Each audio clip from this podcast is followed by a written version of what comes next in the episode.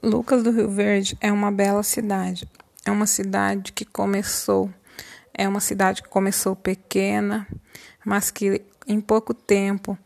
era uma cidade, se transformou em uma cidade de muito progresso, uma cidade com escolas muito bem estruturada, é uma cidade de referência no Mato Grosso, uma cidade onde várias pessoas vêm para aqui construir suas histórias, adquirir seus bens e muitas pessoas têm vencido nessa cidade, uma cidade de muito sucesso, uma cidade muito bem estruturada, uma cidade bonita,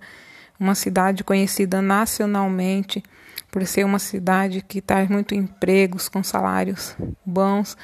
né? É uma cidade maravilhosa.